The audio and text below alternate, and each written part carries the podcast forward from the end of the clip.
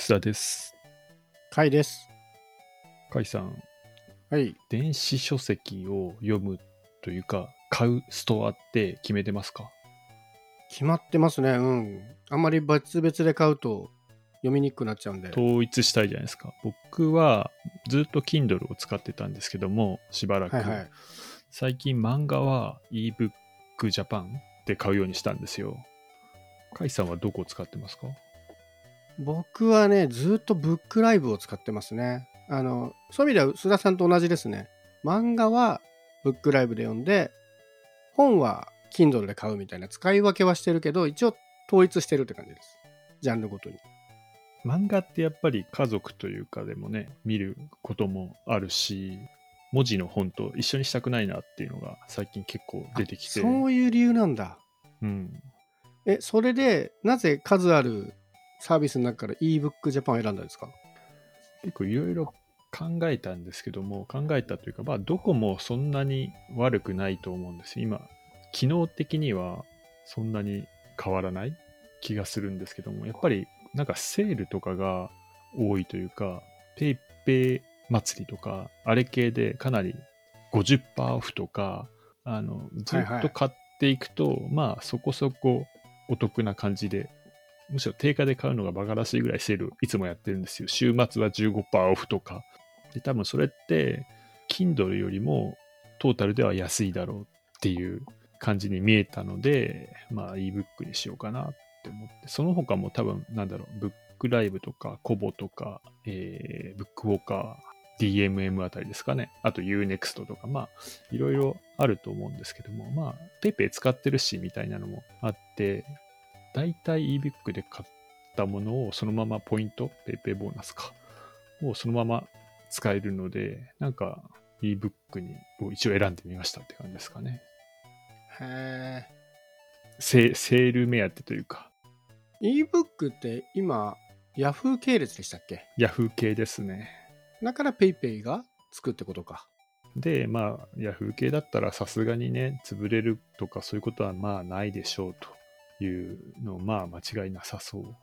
確かに、それ結構大事ですよね。選ぶときにね。そうですね。あの、やっぱね、なくなった、あの、電書の場合、ストアがなくなった時に、こう、引き継げないとかになったら、何十万円使ってもゼロになってしまう。まあ、最近はないとは思うんですけども、まあ、そこは怖いんで、やっぱり、まあ、大手がいいよね、みたいなのはありますよね。わかります。一応ね、利用規約的には、買ってるんじゃなくて貸してるみたいなことになってるんですよね、電子書籍ってね。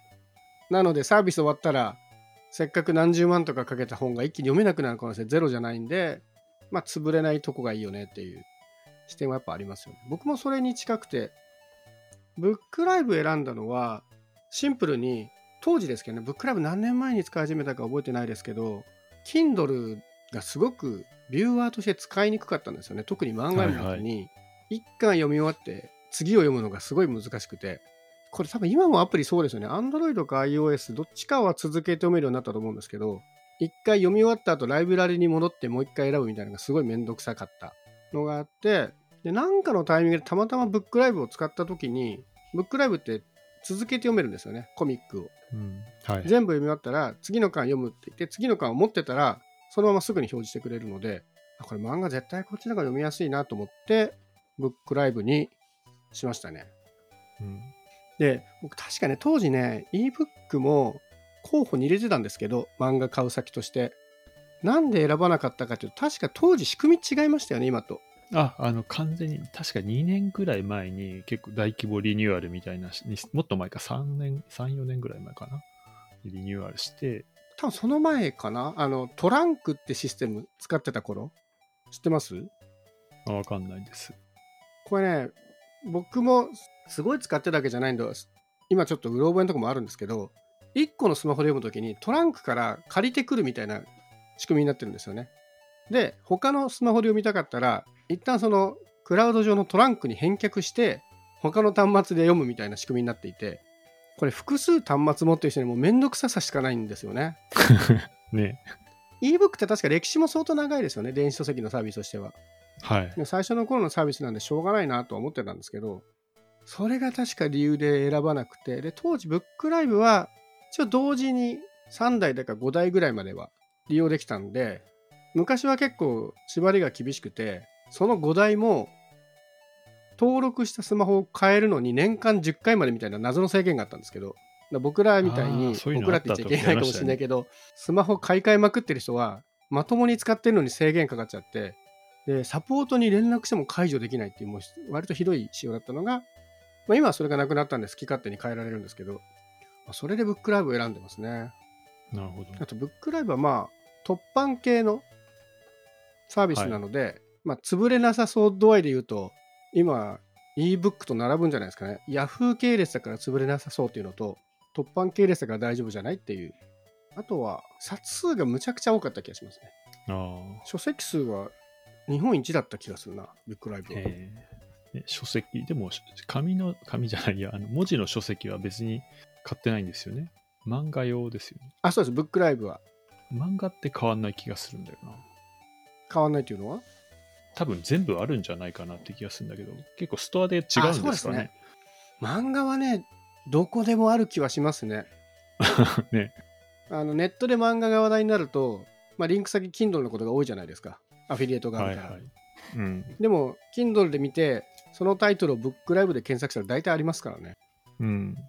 そこは困ったことがないですね漫画に関してはあとあれですね僕が本を買うのは Kindle 続けてる理由はガジェットの方の Kindle あるじゃないですか Kindle ペーパーワイドとか、はいはいあれで読むには Kindle しかないなっていう理由ですねそうなんですよね。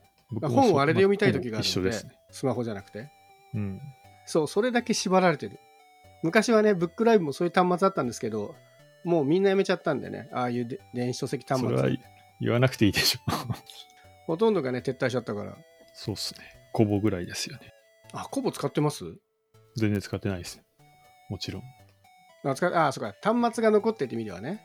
それぐらいじゃないですかっていう。そうなんです。で、普通の本だったら続けて読むことそんなないので、まあ、たまに上中下巻はあるけど、まあ、そのぐらいなら多少手間でもいいじゃないですか。漫画みたいに10冊とか連続で読むんだと結構面倒ですけど。なので、まあ書籍はまあ Kindle でいいかなみたいな使い分けになってますね。あと、ブックライブもまあまあ割引ありますよ。その50%はだいぶレアですけど、ブックライブだと毎日ガチャが引けて、ガチャでクーポンが出るんですけど、1回だけ引き直しができるんですよね。っていうなんか謎の面白さが入ってて、でそのクーポンがね、すごい絶妙なクーポンなんですよ。例えば今日が2月10日だとしたら、2月5日までに配信された本はあー20%引きみたいな。その日の新刊買わせないみたいなことやってきたりとか、あと BL 本20%引きとか、そういうジャンル指定とか結構多いですね。あと、薄らさん言ったみたいに、週末とかに15%引き結構やってくるんで、最近そんなにすぐ読みたくない漫画は週末まで取っとくようになりました。カゴに入れて。ね、そうなっちゃいますよね、でもね。なっちゃいますね、割引が来ると。で、それに比べて ebook の場合は PayPay のキャンペーンもあるんですよね。ああ、なるほどね。うん、そうそう。超なんとかとか、えっ、と、週末、金曜日だっけな、とかは何パーオフとかが重なってくるから、でも、その条件を真面目にこう考えるのも、で適用できるクーポン、できないクーポンもあるから、結構真面目に考えると本当めんどくさいんですけど、まあ雰囲気で、まあ安く買えたなっていう感じには、こう週末とかになるので、だから逆に言うと漫画の定価が本当にわかんなくなってきて、ああ、そうですね。よっぽど欲しいのじゃない限りは新刊で買わなくなってきてるかも。新刊というか発売日すぐに買わずに、クーポン待つようになりましたね。ね、そういうのは本当は良くないですよね。本当は良くないですね。ないけど、そうしちゃいますけどね。まあ本当に見たいんだったらね、あれですけど。でもね、ebook を買うようになってから、なんだろうな、作者に一番還元されるストアってどこなんだろうとか考えるようになりましたね。ああ、どうなんでしょうね。あの割引はさすがに電子書籍サービスが負担してるんですかね。うんだと思いますけどねさすがに作者の印税に関わったら辛いですよね。まあだからね、それ以下の卸値になってるんだとは思うんですけどね。多分基本的には、普通の書籍は基本的に一緒のはずなんですよね。でもなんだろうな、例えばジャンプ系だったら、ジャンプ系のプラットフォームだったら、作者にちょっとプラスになるとか、なんかそういうのがあったら、ね、応援する意味では、あそういうストア選びもあってもいいのかなとかーそれでも思うようになりました実際どう、そうなんですかね。だからジャンプが自分のところで売ってたんだったらね、手数料いらないですもんね。他に出すと思うのね。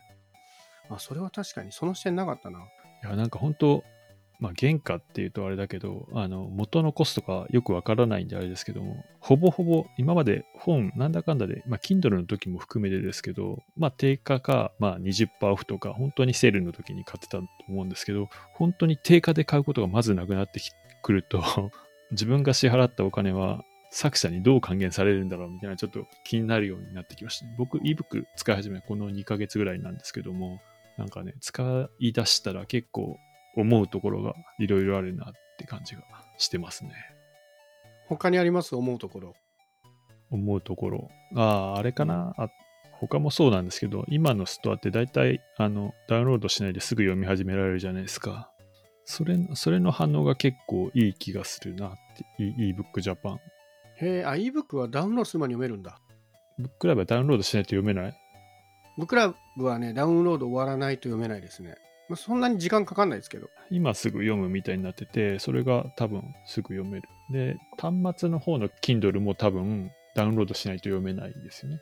で、アプリは多分すぐ読めたはずかなとかなんですけども、もうダウンロードしようって思ったことがなくて、今すぐ読むしか使わない感じですかね。なのは結構いいかなと思うかな。まあ、なんで、おおむね気に入ってます。一個ね、気に入らないとか要望したいのが、Fire タブレットにアプリを出してほしいっていう。で、あれって1万円とかでタブレット買えるじゃないですか。で、今うち iPad を共用してるけど、iPad 他のメッセンジャーとかも入ってるわけですよ。あの、あーはいはいはい Facebook はいメッセンジャーとか。そうすると、ね、あの共用してるときに、あの仕事のメッセンジャーとかがこう表示されるのって嫌っていうか、あのまあ個人のアドレスだけど、ね、そういうライターさんとかは、うん、来ちゃったりするんで、そういうのはちょっとなと思って、専用機にしたいなと思うんですけども、そのためにタブレット用意するのもなんなので、Fire タブレット結構うちに2台ぐらい余ってるんで、Fire 対応してくんねえか。で、あれって Android、ほぼ Android じゃないですか。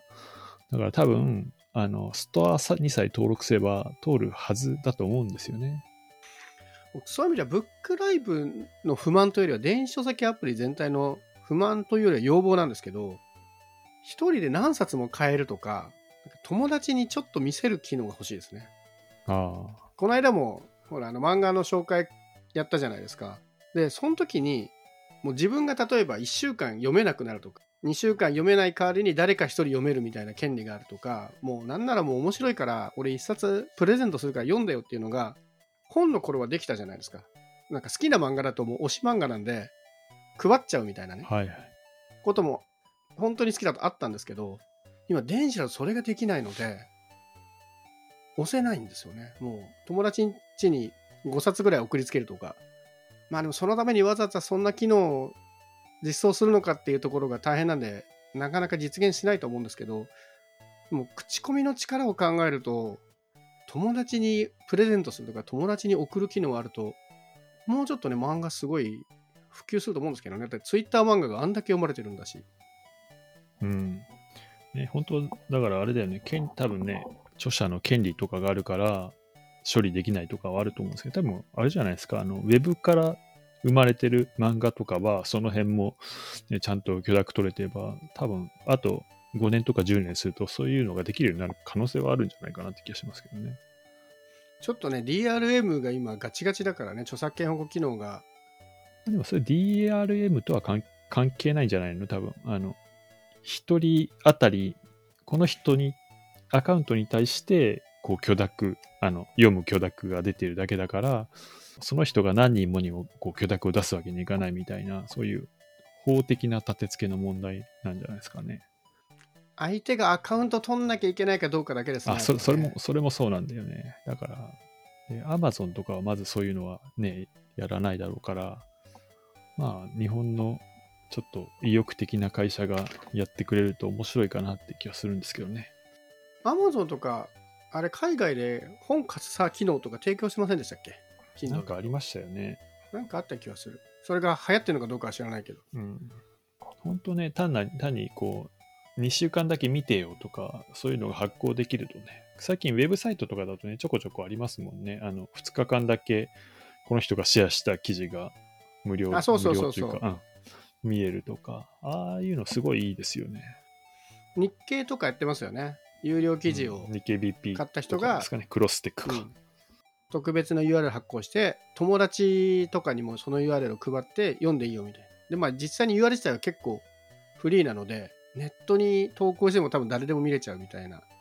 まああれはねウェウェブ記事だからいけるんでしょうけど漫画だとねそこまでフリーにするとまた海賊版がってなっちゃうからはい。まあだからアカアカウントに紐付ける必要はあると思いますけどね。まあでも結局読んでよってやりたいよってだけなんですよね。そうなんですよ本当に読んだよって言ってでも買ってねって言うとなかなか腰が重いんで最初の3冊ぐらいとりあえず無料で読ませてあげたいなみたいな感じですよね。うん。まあでも最近結構いろんな漫画が大体1巻無料にしてることが多いんで、だいぶ良くなりましたけどね。そうそうブラウザだけでポンと読めるし。ただ意外と知られてない気がする。その、行ってみたら無料だったってことが多くて。はいはい。あの辺がね、もっと気軽に Twitter とかにぶら下げて無料レベルだったら、もうちょい漫画の口コミは広がるんじゃないかなっていうのはあるんですけどね。まあそういう意味ではまだ今までの本を電子にした感じですよね、今の電子書籍は。せっかくの電子ならではの面白い機能っていうのはもうちょっと特に、なんつうの、このストアで買うってそういう感じになっちゃってて、そうじゃないものって、なんだろう、あの、ウェブ系の漫画アプリとか、ね、縦読みとかもそうだし、いわゆるストアで買う本って従来のものが多いんですよね。でもそういうのにもうちょいソーシャル機能が欲しいよね、みたいなのあるかな。まあ、あと僕はブックライブのアフィリエイトがもうちょっと便利に使えたら頑張って貼るんだけどなぐらいの感じですね。今ちょっとえ便利。ーアフィリエイトあんだ。えー、Amazon でいいんじゃない？アフィリエイトは。まあそうなんですけどね。なんとなくブックライブにビジネスとしても頑張ってほしいなっていう気持ちでなるほど。ブックライブに誘導をかけてるんですけど、まあでも Amazon の方がいいっていう人もいるんで、この間の昭和商店も結局その後ブログ書いたんですけど、Amazon とブックライブで両方リンクありましたね。なるほど。なんか ebook でこの機能便利とかあります？他の使ってないと分かんないかもしれないですけど。あんまないね。その、ストリーミング的に見えるっていうのがまあいいかな。ダウンロードしないで見るのいいですね。それはすごいな。いまいちっていうのはやっぱりあれかな。I、IO、これどこもそうだと思うけど、iOS で買えない？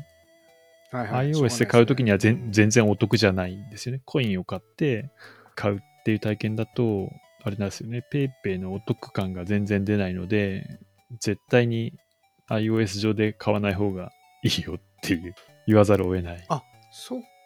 iOS で買うときはどうやって買うんですか？ブラウザで買う？